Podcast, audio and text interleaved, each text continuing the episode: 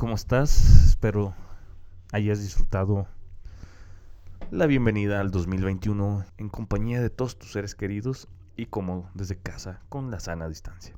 El día de hoy estamos inaugurando este 2021 con el episodio número 24 de este podcast. Hoy quiero hablar de algunos enfoques prioritarios para los negocios. Hace ya buen ratito que no tocamos temas de negocios y creo que precisamente hoy es momento de hacerlo, dado que estamos iniciando año.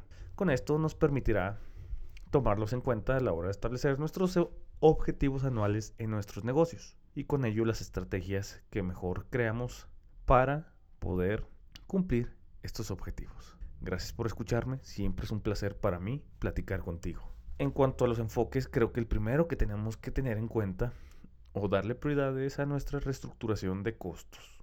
Y esto es debido a que 2020 nos dio un gran madrazo y nos impuso nuevos gastos que antes no teníamos. Y con esos nuevos gastos me estoy refiriendo ni más ni menos que a la adquisición de termómetros que no matan las células del cerebro, déjame decírtelo, al gel, a las sanitizaciones, a los cubrebocas, a los tapetes que, aunque en Zacatecas están secos casi siempre y somos hipócritas y nos limpiamos los pies, pues son medidas que deberían cumplirse. Bien, y esto es porque este tipo de gastos se han vuelto un gasto fijo. Es algo que tu negocio no puede dejar de comprar y mucho menos dejarlo pasar desapercibido. Lo que el 2020 nos enseñó es que eran gastos que no teníamos contemplados. Pero la oportunidad primera que el 2021 te está brindando es que ahora sí los contemples en tus costos fijos.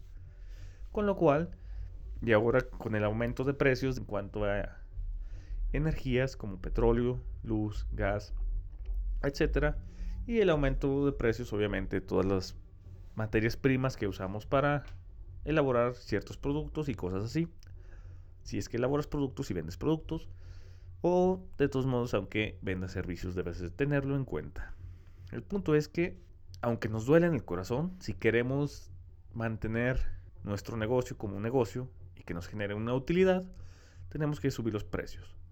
Y no hay mejor forma de subir los precios que teniendo el control de nuestros gastos, sabiendo exactamente en qué se gasta nuestro dinero y el impacto de estos en nuestro margen de utilidad. Utilidad neta, no la bruta, porque luego hay gente que cree que si algo le cuesta 50 pesos y lo da en 100, le está ganando 50 pesos.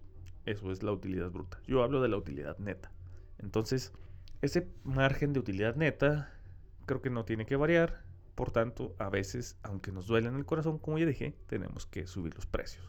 El segundo enfoque, creo que tienes que hacerlo directamente al e-commerce o comercio electrónico, el cual en 2020 tuvo un crecimiento del 40% y es equivalente a lo que se esperaba que por lo menos en México creciera en 5 a 8 años. El derrame económico que dejó, uff, no tengo el dato preciso ahorita, pero fue de algunos 40 millones de dólares extra, algo así.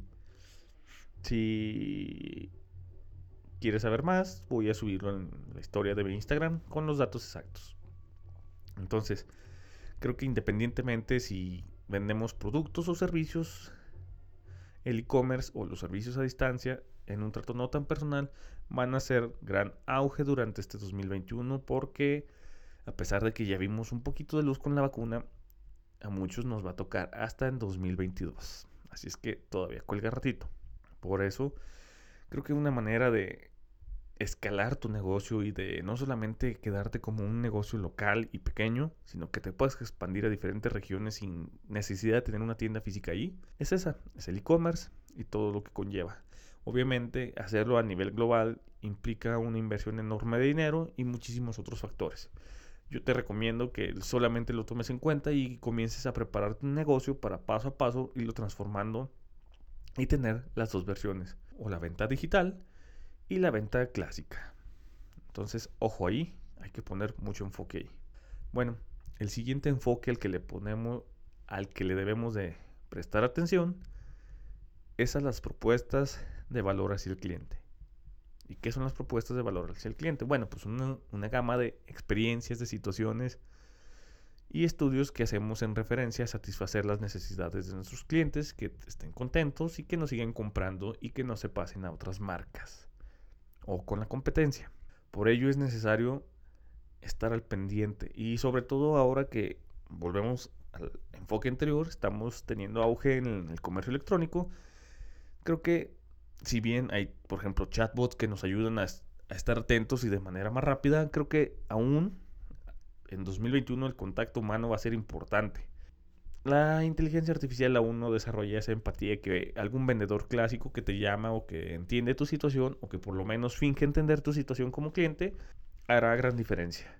En lugar de solamente hablar con máquinas frías y que no nos entienden cuando estamos frustrados y queremos soluciones. Entonces, la propuesta del valor al cliente tiene que estar enfocada a la satisfacción. Sobre todo ahora que es digital, poner la atención no solamente en el proceso de venta, sino en el proceso de postventa. Lo que desea es medir la satisfacción, medir la calidad, medir qué tan feliz es el cliente con nuestro producto, con nuestro servicio, ya cuando lo tiene, y ver si es posible que nos recomiende, porque sería un gran marketing gratuito. Y hablando de marketing, ese es el siguiente enfoque, el marketing, pero ya no el marketing clásico. Creo que si bien aún existen personas que ven la tele o escuchan radio, hoy en día está un poco o un tanto obsoleto. Entonces, creo que invertir en marketing digital es prolongar la vida de tu negocio. Llevarlo a la era digital es seguir existiendo, mientras que si nos vamos a la línea clásica, creo que en algún punto nadie nos conocerá. Y hoy en día negocio que no está en redes, negocio que no está en internet, creo que es negocio que no existe para el mundo. El marketing digital es una gama muy amplia y que aún está en experimentación de demasiadas cosas, pero las bases del marketing digital son las bases tradicionales del marketing. Creo que si bien podemos, como ya lo dije, si no lo dije, no lo sé, lo olvidé, perdón. Este, contratar agencias expertas en marketing digital que nos ayuden.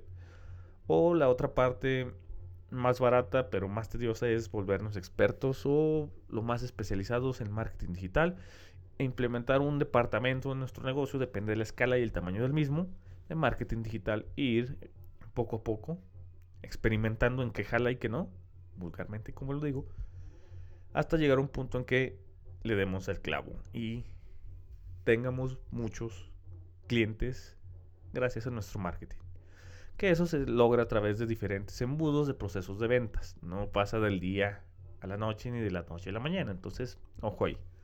Creo que la única ventaja de, de contratar directamente una agencia de marketing es que ellos ya cuentan con la experiencia, pero eso no te garantiza a ti como negocio que vaya a funcionar contigo porque creo que la esencia de, tu, de tus negocios o tu negocio es la base del por qué la gente te compra. Y en ocasiones con una agencia de marketing no la logra expresar de la manera que, que a ti o a mí o al cliente nos gustaría.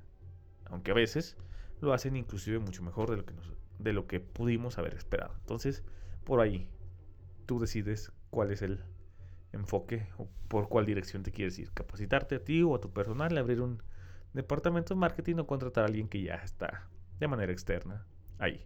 Bien, el último enfoque que el día de hoy quiero platicar contigo es sobre las tendencias, estar muy al pendiente de lo nuevo que está saliendo. ¿Por qué? Porque hay infinidad de posibilidades de ampliar el mercado o abrir nuevos mercados o ramificar tu negocio y tener ingresos extra a través de otros negocios. Estas tendencias las podemos encontrar en internet, ya sea que nos suscribamos a diferentes páginas que se encargan de mostrar las tendencias y los números que están dando ese tipo de tendencias de los negocios, o old school, nosotros googlear ahí y buscar lo que nos interese.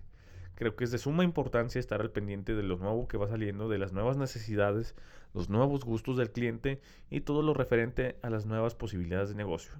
En especial negocios tipo gimnasio, tipo restaurantes y tipo servicio al cliente que creo que han sido unos de los más afectados durante este 2020 dado las restricciones que se nos han impuesto para no morir de COVID. Entonces, ojo ahí. Y bien, sin más, espero disfrutes este capítulo mientras manejas el trabajo, mientras te bañas, mientras comes, mientras echas huevita. Soy Arturo Varela y estoy encantado de platicar contigo. Nos vemos en el próximo capítulo. Chao.